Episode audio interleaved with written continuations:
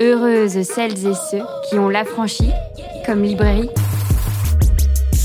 Deux mois plus tard, j'avais une paire de Nike, un ensemble Taquini, une palette de maquillage Yves Rocher, trois bandanas et le single de Ménélique. Damien tenait une branlée de 47 secondes sans éternuer, moi pareil, sans m'évanouir.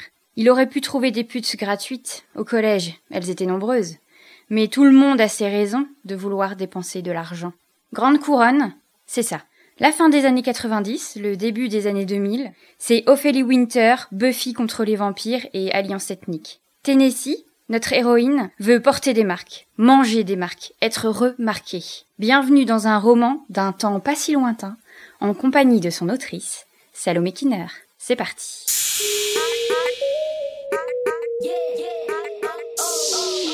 Bienvenue pour cette rencontre. euh, Bonjour. Bonjour. pour cette rencontre avec Salomé Kinner à l'occasion de la parution euh, lors de cette rentrée littéraire de Grande Couronne chez Christian Bourgois éditeur.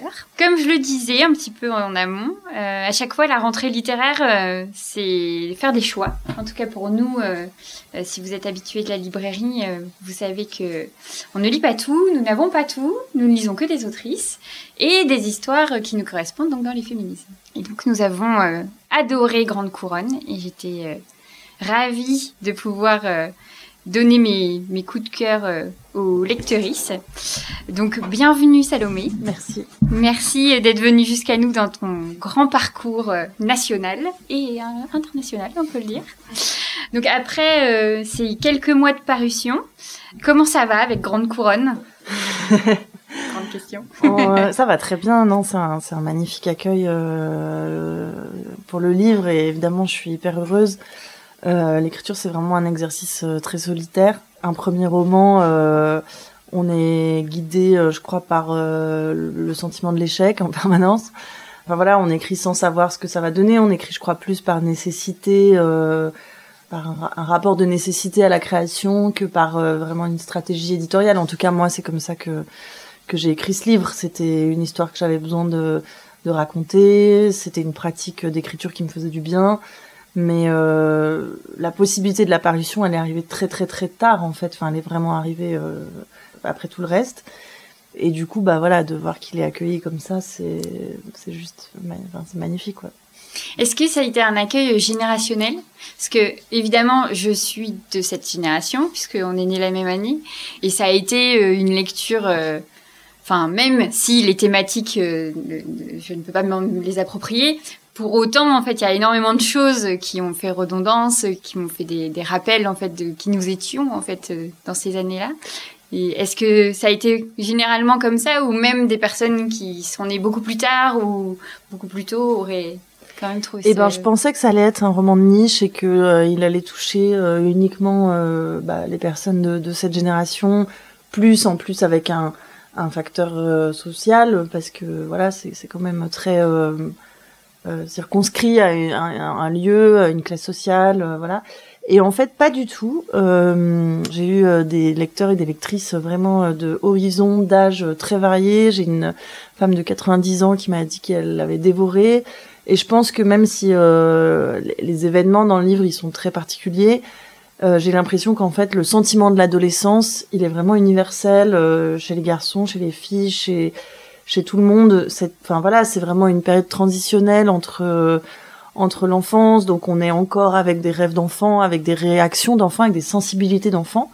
Et en même temps, on commence à se confronter à des réalités euh, d'adultes, on, on commence à regarder ses parents différemment, je crois que le, le cocon de sécurité qu'est la famille se, se fissure un peu puisqu'on regarde quand il l'est euh, sur le papier de base, hein, mais euh, on commence à voir ses parents un peu différemment. On comprend un peu les failles euh, de sa propre famille.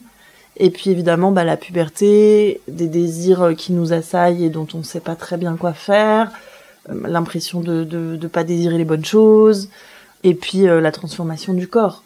Donc ça, je crois que c'est quelque chose qui nous est donné à tous de vivre. Enfin, en tout cas, tant qu'on est là pour en parler, c'est qu'on l'a vécu. Et, euh, et donc voilà, et je crois que ça, ça, hum, ça, ça, ça, ça a permis au, roman de toucher un, public plus large. Oui, puis tu as une façon euh, de présenter en fait ton personnage principal euh, direct et ce qui alors c'était assez drôle ce que je en relisant hier soir des parties du livre, je me disais mais en fait on est limite en tant que lectrice un peu pris en otage des pensées du personnage principal, c'est-à-dire qu'on est dans sa tête. Enfin moi j'ai eu vraiment l'impression d'être dans le chemin de pensée en fait de cette jeune fille et que de ce fait euh, euh, toute sa colère, euh, tous ses changements d'endroit, ses pensées négatives, ses désirs soudains, ses dégoûts très forts, tout est passé en fait comme dans ma machine à laver interne, on va dire. Et il y a quelque chose de, de très direct, de très fort. Et je me dis, mais en fait, même si on n'a pas été cette jeune fille-là. Tes mots sont tellement directs et forts. Il y a quelque chose de bam, bam, bam. On va pas te lâcher, toi, lectrice. Tu restes avec moi jusqu'au bout. Que, enfin, on est happé par le livre. Enfin, je, j'ai l'impression en fait qu'on le ligne comme ça d'une traite euh, en rythme avec elle, avec son cheminement, qu'on a l'impression qu'en plus c'est sur une période assez courte, alors qu'en me relisant, euh, enfin en le relisant, le petit lapsus, je me suis dit mais non mais en fait ça dure beaucoup plus longtemps que ce que je pensais. Dans ma tête c'était genre un été, quelque chose comme ça, mm. mais non c'est plus long puisqu'on la rencontre en quatrième et qu'on la redécouvre en troisième. Donc euh, en seconde même, on la quitte en seconde. On la quitte en seconde. Là j'ai carrément loupé des étapes. Donc c'était vraiment très très long en fait. Et euh, cette construction de la langue, euh, toi qui es journaliste, euh, est-ce que c'est un style que tu affectionnes particulièrement, même dans ton écriture de journaliste, ou ça a vraiment été une forme par rapport à ce personnage-là, de te dire des phrases concises, des choses directes, des moments plus intimes et donc plus construits, ou enfin comment ton rythme s'est créé dans l'écriture Bah c'est une super bonne question. Je me l'étais pas tellement posée en lien avec le journalisme, mais c'est vrai qu'en journalisme, on est toujours en train de d'essayer de faire rentrer euh, un maximum de trucs dans un minimum de place. Particulièrement en plus à l'époque euh, d'internet où le texte est devenu l'ennemi euh, de tout de tout le reste. Donc c'est surtout surtout pas plus de 140 mm. signes et, pas plus de 3 minutes et puis pas plus de donc on est tout le temps en train de, de condenser, c'est vrai. Et puis après aussi la, la capacité d'attention je me souviens que j'avais été très marquée par, euh, je sais pas si vous vous souvenez de Bref, la série. Mhm. Et j'avais été très marquée par le, le, le système euh, d'écriture, en fait, qui était euh, presque des... Comment on appelle ça En trois... je suis un, donc, donc je suis ça. C'est un nom. Voilà, un syllogisme. Bingo. Merci. Voilà, en tout cas, ce qui est sûr, c'est que très vite, et puis moi-même, je, je, consomme beaucoup euh, aussi, enfin un peu, pas, pas beaucoup, mais un peu de séries. Donc très vite, j'étais aussi dans des formes de dramaturgie qui, qui étaient rapides, euh, efficaces. Euh, et en fait, ce que tu dis, c'est aussi la première personne, donc on rentre dans la tête du personnage parce que c'est écrit à la première personne. Et je me suis très vite dit, en fait, l'adolescence, c'est une expérience physique. puisque c'est vraiment le corps qui se lance à la découverte du monde de plein de manières différentes c'est le corps qui prend son autonomie, c'est le corps qui se transforme, donc c'est vraiment une, une expérience du corps. Et j'avais envie que l'écriture, elle soit physique, mm. qu'on soit dans la tête du personnage, vraiment qu'on ait son rythme, qu'on ait son souffle. Pour moi, c'est vraiment euh, cette forme, elle permettait de parler du fond, et c'est-à-dire bah, comment est-ce que elle euh, elle digère ce qui lui arrive, c'est par la vitesse, c'est en s'arrêtant pas trop sur ce qui se passe. Mm. Euh, et voilà. Et donc très vite, cette écriture-là, elle est venue parce que ça me permettait d'être la seule en fait de qui permettait de rendre compte de, de son expérience. Et c'est clair qu'en journalisme, on est tout le temps, tout le temps, tout le temps en train de couper et de chercher euh, d'enlever tout ce qui est en trop et, et de et d'essayer de garder que les images. Je crois que c'est Barthes euh, dans son autobiographie qui dit euh, je n'ai gardé que les images qui me sidèrent. Hmm. Et en fait, il y avait un peu cette idée de rester sur la sidération parce que pour moi, c'était aussi bah voilà la découverte de la sexualité la déception face aux parents ou la prise de conscience de, de, de qui sont nos parents, c'était une expérience de la sidération et, et j'avais envie de la, de la trouver en écriture. Après, tout ça, c'est des choses qu'on se dit a posteriori. Bien sûr. Et euh, mm. moi, quand j'écrivais, j'essayais juste d'avoir une langue qui sonne, qui sonne juste. Et, euh, et, voilà, maintenant, c'est ce que je me dis aussi en en, en discutant. Et euh, mais c'est des choses que que j'avais pas que dont j'avais pas tellement conscience. La seule, seule, seule chose que j'avais conscience, c'était que je voulais que ce soit la voix d'une jeune fille, une parole féminine qui parlait de l'expérience féminine, mais sans les ellipses que on a d'habitude dans les récits, surtout liés à la sexualité féminine, qui moi m'avait beaucoup manqué dans mon apprentissage. Et je me suis dit bon bah voilà, qu'est-ce que, euh, comment t'aurais aimé parler, qu'est-ce que t'aurais aimé lire, euh, qu'est-ce que t'aurais aimé entendre de tes copines. Euh, pourquoi est-ce qu'on parlait pas de la masturbation C'était dégueulasse. Pourquoi euh, Enfin voilà, plein de choses comme ça qui, qui... et donc c'était cette voie-là que que je cherchais. Mais d'autant que on est sur une génération à qui on parlait pas forcément euh, de sexualité ou en tout cas euh, euh, dans un axe très particulier puisque c'était de la sexualité préventive. On nous mettait face aux risques, face aux, grossesses non voulues, face mhm. aux maladies, mais que jamais, enfin c'était vraiment euh, mais comme j'imagine encore beaucoup d'adolescents et d'adolescentes, d'être euh, soi-même à devoir découvrir comme ça euh, ces expériences. Après, il faut quand même avouer que ton personnage, il va par la grande porte, puisque pour mettre un peu de teasing, donc à chaque fois, on essaye de parler plutôt des thématiques, mais pas trop de ce qui s'y passe vraiment, pour laisser au maximum la chance de découvrir le roman à ceux qui et celles qui ne l'auraient pas lu. Mais puisque c'est assez rapide dans le roman. Euh, tout va démarrer par euh, dans une histoire de marque, tout simplement. Notre héroïne, euh, elle est pas habillée comme elle le veut. Elle en a marre d'avoir les, les goûters plus fait maison de sa maman et elle veut trouver des sous pour être exactement comme elle le veut. Parce que c'est c'est vraiment cette image-là qui est assez forte et notamment dans ce que tu dis sur la construction adolescente, c'est de dire je veux exactement être comme je veux être. Et les parents, ils doivent pas m'arrêter dans ce combat-là. Et donc, euh, elle va se retrouver, mais on se rend bien compte, en fait, elle l'a pas cherché du tout. Elle se retrouve à parler à Nelly, la fameuse Nelly, qui euh, qui lui donne un rendez-vous sur le parking. Et c'est là où son apprentissage sexuel commence mais d'une manière quand même assez violente. En fait, euh, cette première scène, elle est, enfin, on ce qui est bien, c'est que directement, en fait, tu nous mets euh, les pieds dedans et qu'on sait qu'on va être dans quelque chose de cru, dans quelque chose de trash, de parfois dur à lire aussi, parce que le consentement, il est quand même euh, bien dépassé. De commencer le roman comme ça, euh, par cette une, une, scène vraiment très, bah, très dure. Mhm. C'était prévu Enfin, c'est-à-dire euh, parce que parfois dans l'écriture, euh, vous avez différentes phases et après c'est des sortes de montages euh, où vous savez à peu près où vous voulez en venir, mais vous mélangez un petit peu les timings d'écriture, vous les autoristes.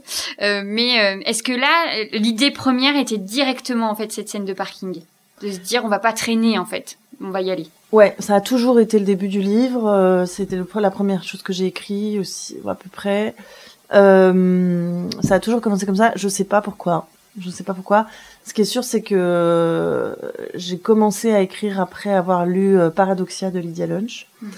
Et euh, dans ce livre, donc Lydia Lunch, qui est une artiste musicienne, euh, performeuse, euh, raconte ses années de prostitution à New York. Et en fait, c'était vraiment un travail qu'elle avait choisi. Bon, elle avait besoin d'argent, mais c'était vraiment une activité qu'elle avait choisie. Et en fait, elle, elle racontait à la première personne du point de vue de la travailleuse du sexe et pas du point de vue euh, du client, du législateur, euh, qui sont euh, généralement les récits par lesquels nous arrive la vie des travailleuses du sexe. Et en fait, au-delà du travail du sexe, parce que évidemment le livre comporte cette idée-là, mais si on enlève le cadre de la prostitution, finalement son initiation sexuelle, elle pourrait être, enfin moi j'en discute avec des amis, elle pourrait être celle qu'on est nombreuses à avoir vécue. Je parle beaucoup en ce moment d'un documentaire qui est diffusé sur Arte qui s'appelle Préliminaire, qui est sur mm. la sexualité des adolescentes. Et en fait, moi quand je l'ai vu, je me suis dit mais c'est exactement ce qui se passe dans ce roman. Et euh, donc l'idée de il faut que je passe à l'acte parce que toutes mes copines l'ont fait, donc il faut que je le fasse aussi. Euh, comment est-ce qu'on le fait quand on habite euh, On peut pas aller chez toi, on peut pas aller chez moi. Ben on va aller dans la voiture, ou on va aller euh, sous le tunnel de la gare, ou on va aller dans les dans les bois, ou on va aller, enfin là où là où on peut aller. en général, ça fait pas 15 ans qu'on connaît la personne et on pioche un peu celui qui veut bien nous rendre ce service. Et, et donc en fait, il y a plein d'éléments qui font qu'on peut très bien se retrouver sans sans rentrer dans, dans le système dans lequel elle rentre euh, on peut très bien se retrouver. Enfin, moi, j'en ai vécu des expériences semblables euh, à, différents niveaux. Donc, elle me paraissait pas euh, aussi spectaculaire. Et justement, c'était un peu pour faire le contrepoint de, ok, bah en fait, on passe notre adolescence à regarder des films romantiques avec justement cette ellipse où il y a une scène de, courtoisie magnifique. on arrive près d'un lit et paf, on se réveille le lendemain matin et Madame est pimpante. Et on suppose qu'entre les deux, ça a été euh, une nuit de, de, plaisir intense. Mais en fait, on ne dit pas ni comment, ni, ni pourquoi. Et je trouvais qu'il manquait un pan d'information qui était quand même, euh, et comme tu dis, c'était, c'était de, c'était de l'information préventive et pas et cette idée, bah, je pense à un livre que vous devez avoir ici de Sarah Bramack, en quête de jouir, en quête de voilà, qui, qui raconte bien en fait comment les femmes ont redécouvert leur sexualité il y a quoi dix ans maximum, enfin maximum. Il y a toujours eu des personnes qui menaient leurs propres expériences, mais c'est quand même un phénomène assez récent de prêter euh, un droit au, au, plaisir et à la sexualité épanouie euh, aux femmes. Donc euh, ça, ça, ça c'était vraiment le, le fond. Et je me suis perdue parce que j'ai commencé avec Lydia Lunch. Oui, la scène initiale. L'autre chose, c'est que depuis 5-6 ans, on a des outils de, de, vocabulaire qui sont mis à notre disposition. Euh, tu parles du consentement, mais en 99, moi, j'avais jamais entendu, mm. enfin, je sais pas vous, mais parler du consentement ou de la sororité mm, mm, ou euh, même le viol conjugal, c'était des choses dont on n'entend pas parler. Et quand vous n'avez pas de mots, et c'est bien pour ça que le langage est formidable, vous ne pouvez pas euh, nommer les choses, donc vous ne pouvez pas les faire exister. Et, euh, et en fait, depuis 5-6 ans, je me suis rendu compte qu'on revisite notre histoire sexuelle en général en se disant, mais en fait, ce jour-là, il s'était passé ce truc, j'en sais rien, j'avais 15 ans, j'étais en colo, le moniteur avait 22 ans. Euh, moi, je pensais que c'était un truc normal, mais en fait, quand j'y repense avec les outils qui m'ont été donnés aujourd'hui, je me rends compte que c'était pas du tout normal. Et, euh, et donc, en fait, je crois que cette scène inaugurale, peut-être pas exactement dans ces termes-là, mais quand vous parlez aujourd'hui autour de vous, on se rend compte, et là je parle des femmes parce que c'est ce que je connais, euh, on est énormément de femmes à avoir vécu à des, du harcèlement de rue jusqu'au viol, des situations d'agression, de violence sexuelle. Et donc en fait, moi, elle me paraît pas si extraordinaire que ça. C'est vrai qu'elle est brutale parce que c'est la scène inaugurale du livre, mais c'est marrant, c'est que le premier livre que j'ai lu après avoir fini d'écrire, euh, c'est L'art de la joie que je voulais lire depuis très longtemps. Et en fait, c'est exactement la même scène dans le mm-hmm. premier chapitre de L'art de la joie. Donc je me suis dit, ah, en fait, c'est pas si euh... je suis pas complètement euh, à côté. Et c'est drôle parce que je voulais le lire depuis des années. Et euh, c'est vraiment en, finissant mon manuscrit que j'ai lu ça et je me suis rendu compte que bah voilà c'était mais c'est vrai que là, dans le travail que tu proposes avec Grande Couronne, c'est aussi la question du regard, et tu en as parlé on, en parlait juste avant euh, sur le festival des créatives. Euh, tu parlais, euh, voilà, de, cette question aussi du regard dans les, œuvres littéraires, de ce female gaze ou regard féminin. Alors la traduction française, elle est toujours un petit peu plus bancale que, que le terme en anglais, mais moi j'ai vraiment l'impression qu'on est à cet endroit-là, c'est-à-dire que c'est une autre façon de raconter les femmes, les adolescentes, et en effet, comme tu l'expliquais, ce rapport à la sexualité qui en fait, sauf peut-être nouvelle génération ou personnes euh, euh, chanceuses d'avoir des familles qui leur transmettent euh, les, bonnes choses, les bons principes, les bons concepts, les bonnes explications. En fait, les jeunes femmes, en effet, créent leur sexualité sur des moments de douleur, de violence, parfois pour se forcer à être comme les autres, ou qu'elles soient forcées aussi sans, sans le vouloir.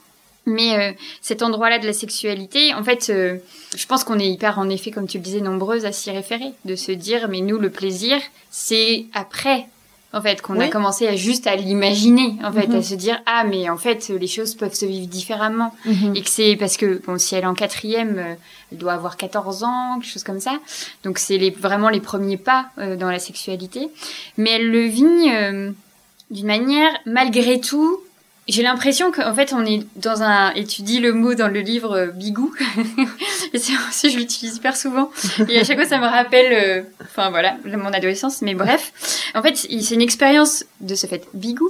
C'est-à-dire qu'on a son chaos intérieur qu'on ressent très fort et en même temps il y a quelque chose de l'ordre du contrôle extérieur. C'est-à-dire que cette jeune fille, elle n'a pas l'air d'être en panique à l'extérieur de par rapport à ce qu'elle vit et de cette première scène en effet qui pour nous nous chamboule tout de suite mais parce qu'on a tous les red flags de consentement viol euh, euh, agression enfin on se dit euh, il faut lui venir en l'aide quoi. Sauf que mhm. bah non en fait elle elle va juste essayer de rentrer chez elle comme elle peut etc et les cauchemars vont un peu arriver aussi mais ça ne va pas vraiment en fait déstabiliser sa vie de son quotidien. Cette cette double narration là qui est quand même hyper fine parce que plus en fait j'y réfléchissais euh, après ma lecture hier, plus je me disais mais c'est comme si euh, on, on l'avait on le voyait pas venir. C'est hyper doux en fait. On nous propose deux deux personnages en fait. Mhm. Ça a été euh, Enfin, je suis toujours très curieuse de la façon dont vous écrivez, mais en même temps, j'ai l'impression que bon, bah, est-ce qu'il y a vraiment des explications Je ne sais pas. Mais est-ce que c'était conscient de vouloir proposer un personnage, oui, bigou, comme ça, enfin vraiment de se dire je vais réussir à projeter ce qu'il y a dans sa tête tout autant que son contrôle, parce qu'en fait sa vie ne lui permet pas d'être dans le non-contrôle, en fait. Ça, ça a dû demander quand même un sacré je sais pas si c'était aussi clairement voulu. En tout cas, ce qui était conscient pour moi, c'était de vouloir rendre compte de, des contradictions qui nous traversent en permanence et, du fait que qu'on peut euh, à la fois être euh, une bonne sœur euh, à la maison et une bonne fille et une bonne sœur pour ses frères et sœurs et euh, être une ado euh, ingérable dès qu'on sort dans la rue et faire des conneries et, semer le trouble dans sa classe et, après quand on est adulte je crois qu'on on est on, continue c'est-à-dire on peut à la fois euh, aimer énormément quelqu'un et en même temps avoir envie qu'il meure. Enfin je sais pas c'est des choses moi je trouve que on est tout le temps traversé de ces choses là et puis le chaos intérieur comme tu dis bien mais la façade, je crois que c'est quelque chose qu'on fait à tous les âges euh, et tout le temps. Là, je lisais euh, la dernière, le dernier livre de Pénélope Bagieux, Les Strates, et il y a cette scène où euh, elle, elle est folle amoureuse d'un type de son école, et donc elle, elle s'arrange pour aller à son concert. Et elle se pointe, donc elle lui téléphone, elle trouve son numéro de téléphone, elle, elle, elle, elle téléphone, elle dit voilà c'est quand le concert, et elle débarque, elle a quoi 14 ans et elle se rend compte euh, donc elle, elle va toute seule avec tous les amis de ce garçon qu'elle connaît pas du tout et à chaque fois que quelqu'un vient lui dire et toi t'es qui? Elle dit ah bah personne. Et en fait à l'intérieur d'elle elle est morte de honte parce qu'elle a rien à faire là et qu'elle est toute seule et à l'extérieur elle joue à la fille cool euh, parce que en fait elle a envie de passer pour une cool. Mmh. et en fait je crois qu'on est euh, ça me paraît pas complètement propre à elle en fait quoi j'ai l'impression que c'était quelque chose qui est quand même assez euh, qu'on dont on fait tous euh, l'expérience mhm. et après euh, conscience je sais pas en tout cas ce dont j'avais conscience c'est que je voulais montrer qu'on peut être vraiment accablé par les difficultés les drames les violences et en fait garder en soi une espèce de, de de pulsion de, de vie en fait de survie parfois mais de vie parce que je trouve qu'on est souvent dans un discours assez, euh, parfois très euh, de victimisation aussi des femmes, euh, ce qui fait parfois avancer euh, nos, nos, droits, mais qui aussi nous enferme dans, dans des rôles un peu sacrificiels. Typiquement, la sorcière, c'était quand même des femmes qu'on brûlait, c'était des martyrs.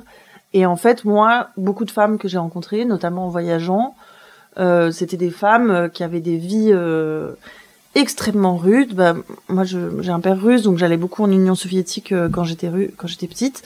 Et euh, je voyais les amies de, de, mon père, elles étaient euh, profs d'anglais la journée, elles faisaient la plonge dans un restaurant le soir, elles habitaient dans un deux pièces avec les quatre grands-parents, avec leurs enfants, elles avaient un mari alcoolique. Et malgré ça, c'était des, des, des, monstres de puissance et de solidité, quoi. Et c'était fallait et en fait, moi, c'est ces femmes-là qui m'ont euh, qui, qui m'ont éduquée déjà et à qui je pense en fait dans des moments de, de difficulté. Et et, euh, et j'ai vécu en Argentine dans un quartier extrêmement pauvre de Buenos Aires et c'était pareil. C'était des, des, des, femmes euh, qui se font violer à 14 ans, qui n'ont pas le droit d'avorter, euh, qui, euh, qui, ont euh, des enfants à la pelle avec des pères qui se qui se tirent au fur et à mesure ou qui tombent euh, dans des conditions euh, différentes. Et en fait, c'est des femmes euh, qui m'inspirent beaucoup parce que voilà. Donc en fait, je voulais un personnage qui porte en puissance cette graine de de vie là et, et parce que j'ai l'impression enfin quand je vois mes amis ma famille mes mes sœurs euh, j'ai l'impression qu'on a tout un peu ça, quoi. C'est qu'on avance et puis euh, et d'ailleurs les hommes aussi, hein, des, des, des, gens qui vivent des expériences très dures et qui en fait, euh, voilà. Mais sauf qu'à force, je trouve d'essentialiser un petit peu les trajectoires, on, on, finit par plaquer un peu des récits qui sont pas les récits que font les personnes eux-mêmes. Et d'ailleurs, je sais pas si vous avez lu le roman de Jim de Pierrick Bailly, qui est un livre absolument un roman magnifique que, que je recommande sur le lien entre un beau-père et son et son beau-fils, enfin un homme et son beau-fils. Et lui, il, donc il parle vraiment de, des classes populaires euh, dans le Jura. Et il dit, il dit c'est pas un drame en fait d'être caissière à 40 ans. Il y a des femmes qui font ça toute leur vie, qui vont faire ça toute leur vie et qui en fait, euh, c'est nous qui, qui plaquons sur elles des. Mais elles, elles le vivent pas comme ça en fait. C'est leur travail. Elles sont parfois. Alors oui, les conditions de travail sont difficiles, mais elles, peuvent trouver une manière de s'épanouir aussi dans un avec des collègues, avec euh, un milieu et elles feront pas elles ont pas forcément l'ambition de faire autre chose c'est déjà bien de faire ça et, euh, c'est nous souvent voilà qui plaquons ces, au discours. Ah ben sans doute, euh, en effet, hein, qu'il y a rien à faire. J'ai un peu jugé euh, notre héroïne. Hein, je, je, je, sais, euh, voilà, c'était un peu un méchant travers. Mais en bien ou en mal? Je pense que ça a été Bigou, encore une fois, puisque la première partie du roman, en effet, euh, euh, il y a quelque chose d'assez superficiel, en fait, dans cette quête-là de l'argent pour des marques qui sont dépassées euh, très rapidement, en plus, puisque ben d'une marque de basket à une autre, ça va vite d'une rentrée à l'autre. Là où, en fait, il y a quelque chose de cette puissance qui, moi, m'a rattrapée, c'est dans la façon dont elle a géré le problème avec sa famille, puisque la famille est présente, D'abord comme l'ennemi ultime et la mère ennemi ultime, le bruit des frères, la sœur jamais présente, euh, qui crie tout le temps, etc. Le père évidemment absent dans cette narration-là. Mais petit à petit, en fait, euh, ça filoute l'histoire. C'est-à-dire que on l'a de plus en plus et de plus en plus fort. Et moi, ce personnage de la mère, cette relation mère-fille, mais euh, elle m'a fait pleurer, mais tellement, parce qu'en fait, on la voit pas venir. Mm. Enfin, il y a quelque chose de, de, très subtil dans la façon dont la mère s'impose à nous et qui reste très discrète en plus. Parce que oui, on a euh, euh c'est des moments difficiles qu'elle est en train de vivre, mais en vrai, c'est des petits instants de ta narration qui font qu'on comprend son endroit de détresse en fait et que notre héroïne le voit et qu'elle est peut-être la seule en fait à le voir. Et ça, moi ça m'a enfin ça m'a vraiment euh, un peu coupé le, la chic quoi si on reste sur plein d'expressions comme ça euh, d'un autre âge. Et donc en effet puisque notre héroïne va vivre quelque chose qu'on a tous et toutes euh, presque vécu malheureusement ou heureusement j'en sais rien pas du jugement sur celui-là c'est la séparation de ses parents. Son père quitte sa mère et donc là, en fait, la responsabilité familiale, bah, elle va un peu tomber sur notre héroïne qui voit bien qu'elle est, enfin, en tout cas, nous, à travers ses yeux, on a l'impression que c'est la seule à pouvoir gérer cette histoire, en fait. Mhm. Puisque la sœur euh, est dans d'autres délires, ses petits frères bah, sont des petits frères, que le père n'est plus là et que la mère, euh, c'est des paquets de mouchoirs et des paquets de mouchoirs et des paquets de mouchoirs. Et une télé, quand même. Alors que c'était euh, interdiction totale. Et une cheminée. C'est vrai. En fait, de l'avoir responsabilisée comme ça d'un coup, nous, ça nous sort de la première histoire d'une certaine manière. Enfin, même si on sent qu'elle est encore là, un peu moins présente, mais on est tout de suite concentré en fait sur ce rapport-là.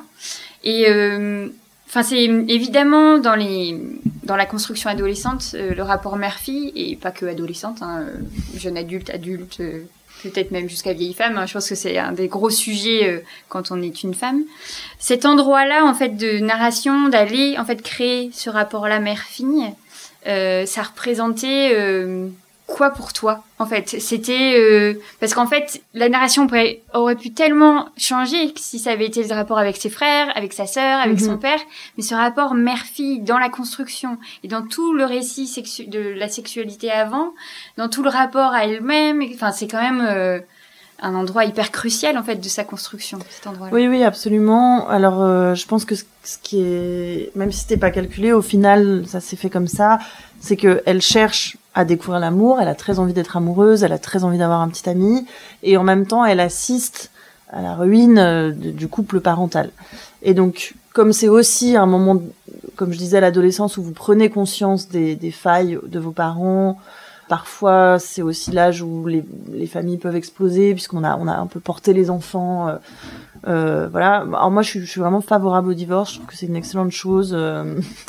oui, bah, je trouve que c'est génial en fait que les gens puissent se séparer s'ils ont plus à être ensemble, euh, euh, qu'ils puissent recommencer leur vie avec d'autres personnes formidables qui vont rentrer dans la famille. Donc, je, je trouve pas que le divorce soit un drame. Euh, en soi. Après, c'est la manière dont, dont, dont c'est mené, mais je trouve que c'est plutôt une chose hyper positive.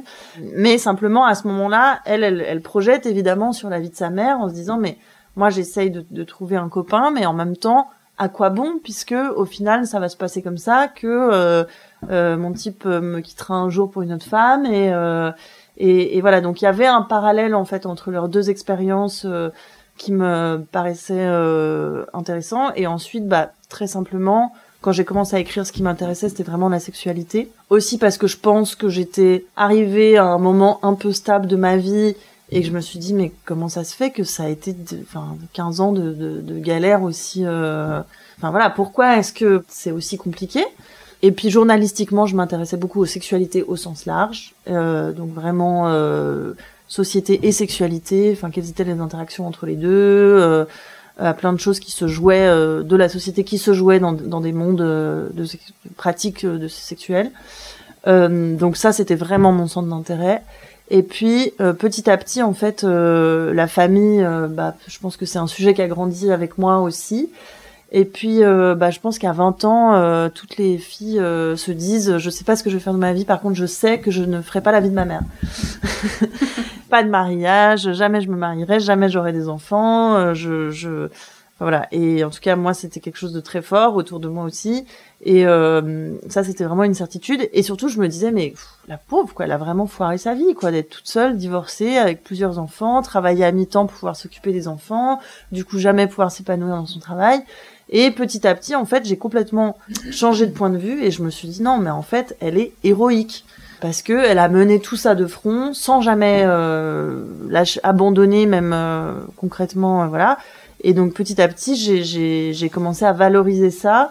Et je pense que c'est là que le personnage de la mère a pris euh, plus d'importance. Ouais. Ben oui, et de la reconnaissance. Oui. Enfin, il y a vraiment ça qui arrive et une certaine maturité de ce fait que, que l'on rencontre dans le personnage de la jeune fille. Alors depuis tout à l'heure, je dis héroïne, jeune fille, etc. Mais parce qu'en fait, est-ce qu'on sait son nom, son prénom? Bah, on sait son surnom, Tennessee. Ah oui, ben voilà. ça, c'est son, c'est son pseudo. Mais par contre, le prénom, non. Oui, c'est, oui, j'ai, voilà. Je me dis, mais ça me dérangeait pas qu'il n'y ait pas de prénom euh, d'une certaine manière. Hein, voilà. Mais euh, mais c'est parce que j'essaye de trouver plein d'autres noms depuis tout à l'heure, mais euh, non non, on connaît que ça.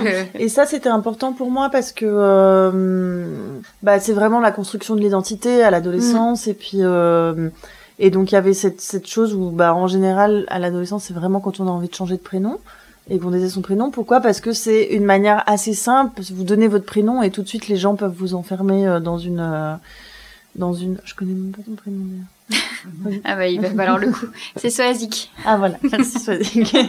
Tout de suite voilà, c'est c'est on a tout un monde qui se déploie, même même ce qu'on projette nous-mêmes sur sur un certain prénom.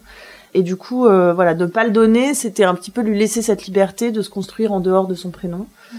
Voilà. Et puis, euh, L'autre chose, euh, c'était aussi ce que tu disais par rapport à la première partie du roman sur les marques où c'est superficiel.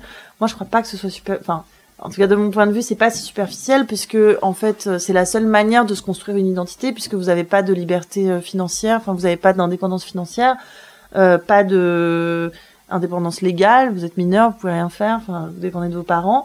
Et en fait, la seule manière d'affirmer son identité, c'est par l'apparence. Et c'est pour ça d'ailleurs qu'elle rêve aussi d'être hôtesse de l'air ou avocate, en tout cas un métier avec un uniforme, puisque pour elle, tout passe par euh, l'apparence, euh, l'apparence extérieure. Et les marques, c'est vraiment, pour moi, c'est des paysages en fait.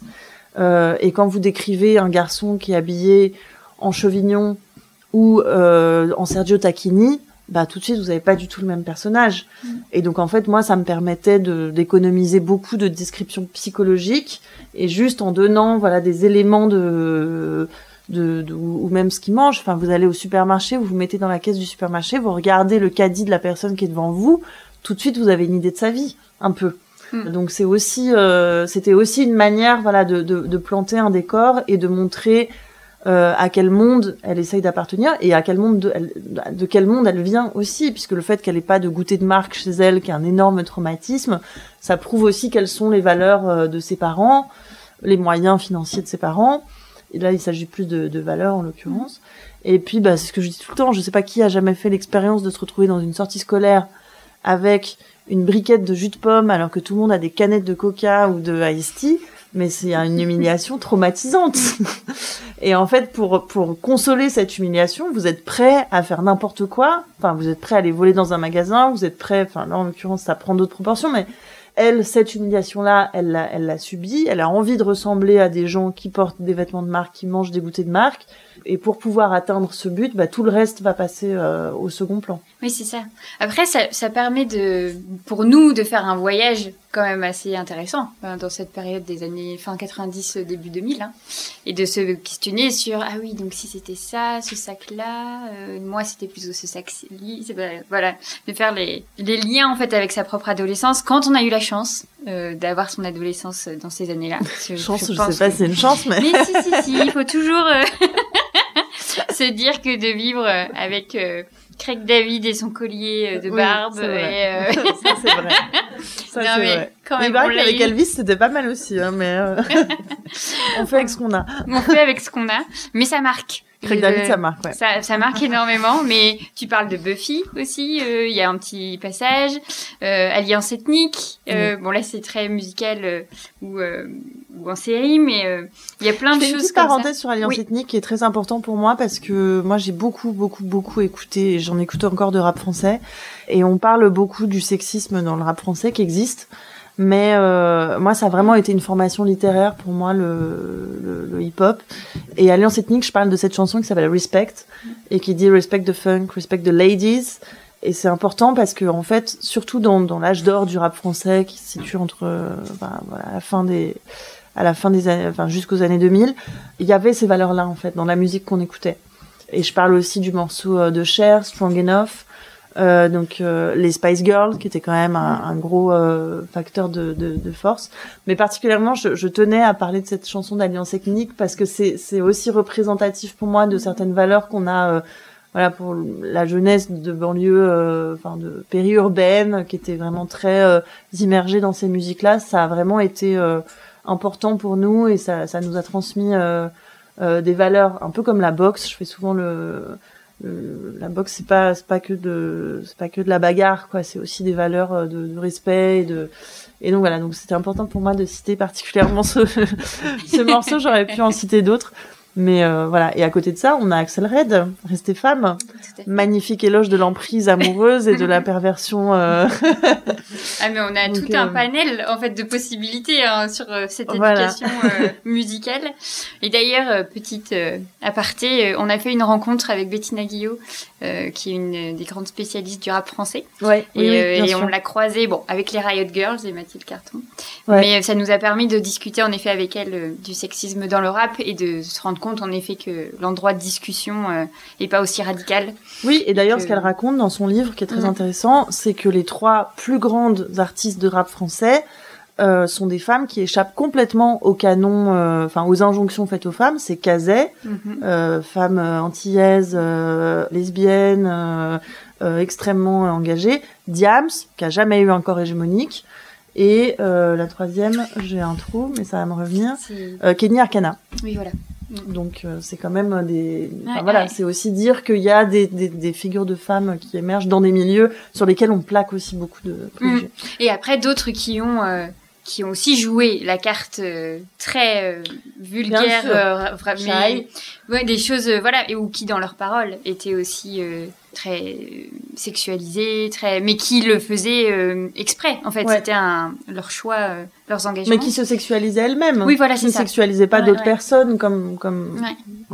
Mais c'était, enfin, c'était hyper intéressant parce que et je le, enfin, d'une anecdote à une autre, je le, j'avais redécouvert euh, des des chanteuses euh, qui avaient sur des comment ça s'appelle les compiles, les fameuses compiles, parce Ah que ouais. c'était l'époque des compiles. Bien sûr. Mais, euh, et c'était les rares moments où on pouvait avoir des enregistrements de femmes à l'époque, des rappeuses.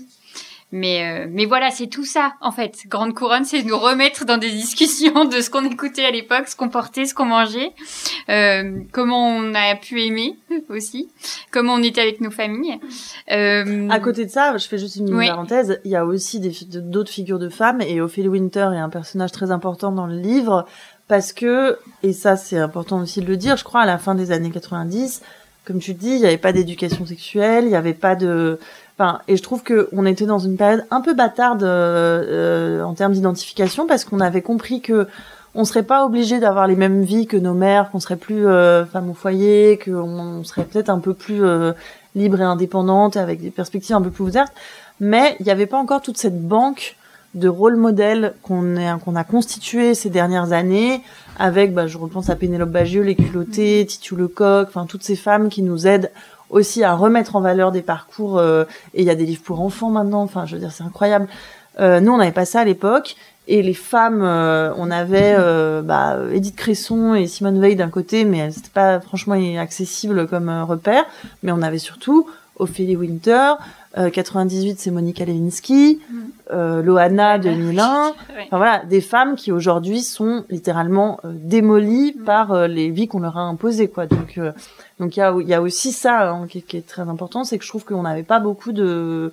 Et puis les magazines qu'on lisait, c'était pas c'est pas des, des, invitations à la à l'autonomie euh, affective ou euh, euh, aucun point de vue donc euh, voilà donc, mm. Mais c'est pour ça que notre génération donc des trentenaires on est un peu à se révolutionner à cette époque, enfin là maintenant en fait, c'est-à-dire qu'il a fallu, alors pour les plus chanceuses qui ont pu découvrir les féminismes ou les littératures plus variées dans leur vingtaine, bah, ça a été un peu plus rapide. Mais moi je sais qu'il a fallu attendre 30 ans pour que vraiment mon monde soit révolutionné. Et je crois que c'est aussi pour ça qu'on est prise dans des contradictions aussi fortes c'est-à-dire entre la théorie et ce qu'on passe nos journées à défendre et ce qui se passe parfois dans notre intimité ou chez nous. Et je pense que, bah voilà, là, on est dans un bel exemple de, de contradiction. Mm. C'est-à-dire que moi, je peux avoir euh, des grandes idées euh, toute la journée et arriver chez moi le soir et me retrouver dans des schémas euh, domestiques qui sont pas du tout ceux que. Et en fait, bah oui, parce qu'en fait, on a grandi avec ça, on les a, ils font partie de nous. Alors, je sais pas, je, je faudrait demander aux nouvelles générations si c'est plus facile, mais euh, en tout cas, je trouve que, enfin voilà, on a une grosse culpabilité de pas toujours réussir à mettre en pratique les idées qu'on lit et qu'on entend, et, euh, et, parce que la pratique est différente. Et je sais pas si ça se résout, ça, ça peut se résoudre un jour, mais euh, mais en tout cas, je trouve important parfois d'être un petit peu plus tendre avec euh, cette contradiction et d'accepter que on peut avoir un léger décalage entre euh, entre la théorie et la pratique. Ouais. Oui, puis ça prend du temps de se révolutionner. Hein. un, pas à la fois. Et puis il faut trouver les bonnes personnes avec qui le faire. Et puis euh, bah ouais, oh c'est compliqué. on a encore du travail. On a encore du travail. merci beaucoup Salomé pour cette super discussion. Merci Swazik et merci à vous euh, d'être là. je pense qu'on peut se faire des applaudissements. Euh... Merci. Alors, heureuse vous venez d'écouter un nouvel épisode de l'Affranchi Podcast en compagnie de Salomé Kinner à l'occasion de la parution de son roman Grande Couronne aux éditions Christian Bourgois. L'Affranchi Podcast, c'est Soazic Courbet à la réalisation et Camille Cario à la post-production et au montage.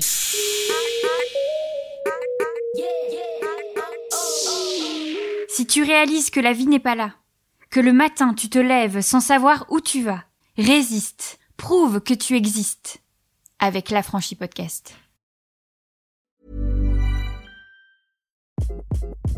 Hi, this is Craig Robinson from Ways to Win, and support for this podcast comes from Invesco QQQ the official ETF of the NCAA. Invesco QQQ is proud to sponsor this episode and even prouder to provide access to innovation for the last 25 years. Basketball has had innovations over the years too. We're seeing the game played in new ways every day. Learn more at Invesco.com slash QQQ. Let's rethink possibility. Invesco Distributors, Inc.